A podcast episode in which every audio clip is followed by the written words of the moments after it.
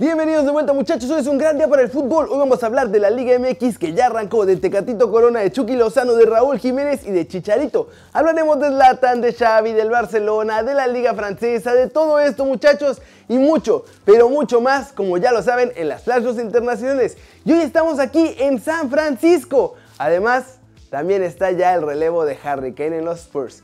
Intro.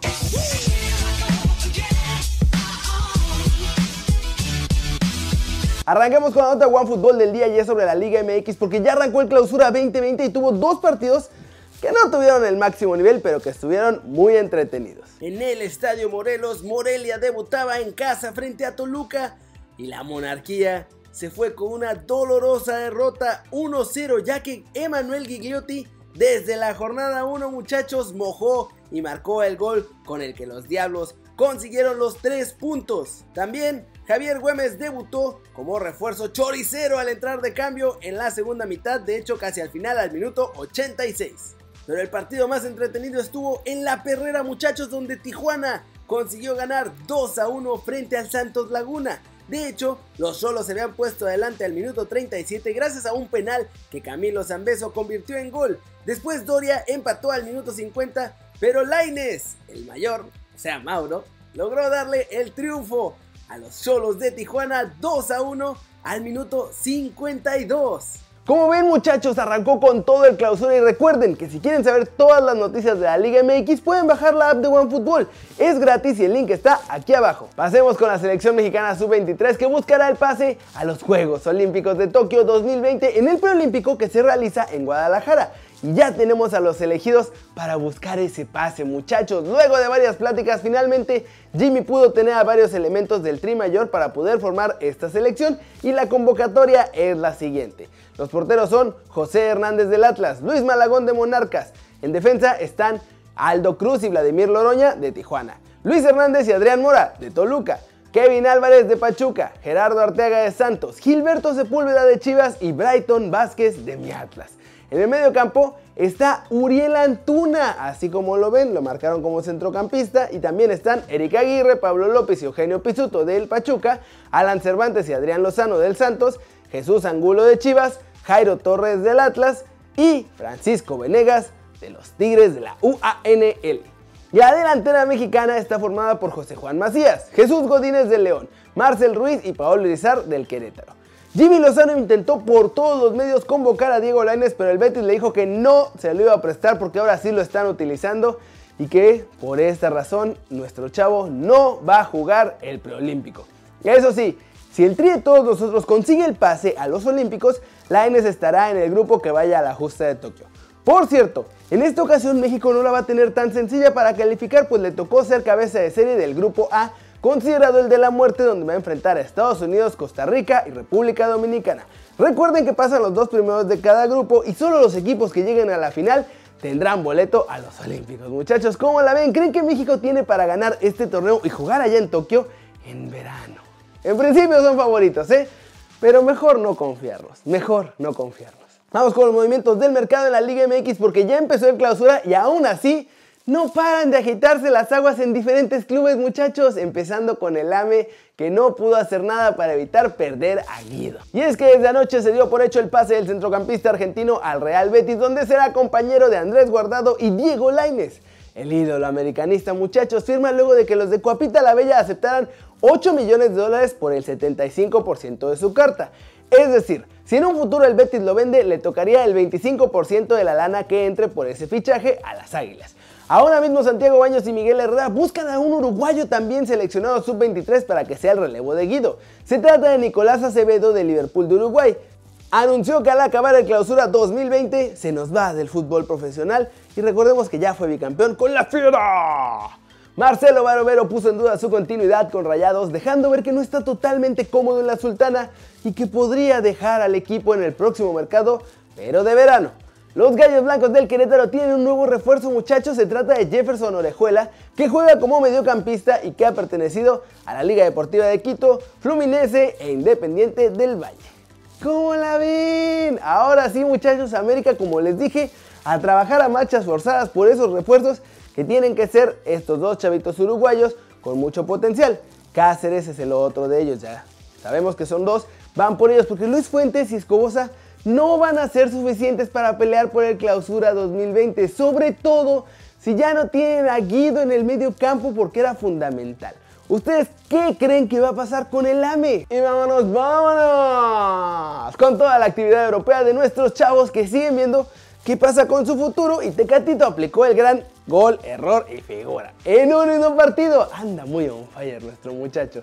Javier Aguirre confirmó que no va ni por Jesús Vallejo ni por Chicharito para este mercado de invierno y que de hecho está contento con su actual plantilla, el Leganés. Gennaro Gattuso volvió a darle brasa a nuestro muñecazo diabólico y dijo en rueda de prensa que Irving no está listo para ser titular indiscutible del Napoli. El entrenador italiano asegura que Chucky no es tan constante como debería a pesar de sus 42 goles europeos en dos años allá.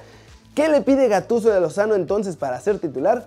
Dos cositas nada más, ser mucho más rápido y disparar mucho mejor porque cree que falla demasiadas ocasiones frente al marco rival.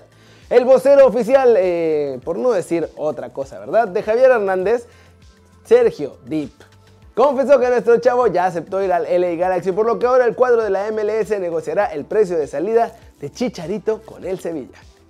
Y bueno muchachos, vámonos con el show de Tecatito Corona porque marcó el gol del año en la Liga de Portugal. Pero ahí no acabó la cosa, también de una asistencia y hasta se nos fue expulsado. Les digo, gol, error y figura a todo lo que da muchachos. Tecatito en el gol recibe un pase desde la izquierda hacia la derecha donde la verdad es que la varó mal. Y el balón le hizo un extraño y esto no fue problema para nuestro chavo que es un crack y que aprovechó el saltito del balón para meter un tremendo zapatazo con la bola en el aire y mandarla al fondo de la red. Golazo gracias al recurso que usó para corregir su propio error, la verdad. Este es el cuarto gol de los dragones en este partido, pero antes Tecatito ya había dado la asistencia para el 1-1. Al final el Porto ganó 4-2 al Moreirense en juego de la Liga de Portugal. ¿Cómo la ven muchachos? Ahí va la cosa para nuestros chavos. Chucky a practicar mucho mejor sus disparos. Tecatito a calmarse un poquito, está bien en on Fire, pero no tanto. Y Chicharito esperar para saber si ya empieza a hacer las maletas o el Sevilla decide finalmente no venderlo. Flash News, Zlatan Ibrahimovic, delantero del Milan, rechazó una propuesta del Chelsea en 2017 antes de irse al LA Galaxy. Esto lo reveló este mismo viernes Antonio Conte. Luego de la reunión extraordinaria que se tuvo que llevar a cabo este viernes, se decidió que no hay bronca. El ascenso MX se va a jugar solo con 12 clubes después de la salida de los Potros de la UAM y de los Doros de Colima. André Pierre Guignac fue incluido por France Football en el equipo ideal del Olympique de Marsella de la última década. El portero australiano del Brighton and Hove Albion, Matt Ryan, donará 500 dólares australianos, unos 300 euros más o menos, por cada tajada que cualquier portero realice esta jornada en la Premier League. Así que ojalá que veamos muchos 0-0 este fin de semana para que haya mucha lanita para Australia. Charlín Corral finalmente sí forma parte de la prelista oficial del tri femenil que busca el preolímpico para ir a Tokio 2020. No se sabe si quedará en la lista final, pero la presión en redes sirvió por lo menos para entrar entre las 43 preconvocadas. Y vámonos muchachos con el mercado de fichajes porque ahora sí salieron movimientos importantes y Don Mo ya tiene el relevo de Harry Kane en el Tottenham. Ya está hecho, ya no hay más. Por lo menos de aquí hasta abril, ya que regrese el inglés. Los Spurs han llegado a un acuerdo por algo más de 30 millones de euros, 24 fijos y 6 en variables por el delantero del Milan, Krzysztof Piatek. El polaco de 24 años firma un contrato de 3 añitos y medio y tiene previsto completar los exámenes médicos en las próximas 48 horas y entonces sí, firmar, sellar y entregar su fichaje. Otro movimiento oficial y que deja a Raulito Jiménez sin competencia es que Patrick Cutrone regresa a Italia. Seis meses después de haber sido del Milan, se va del Wolverhampton y ahora jugará en la Fiorentina. La fórmula es una sesión con obligación de compra establecida en 18 millones de euros.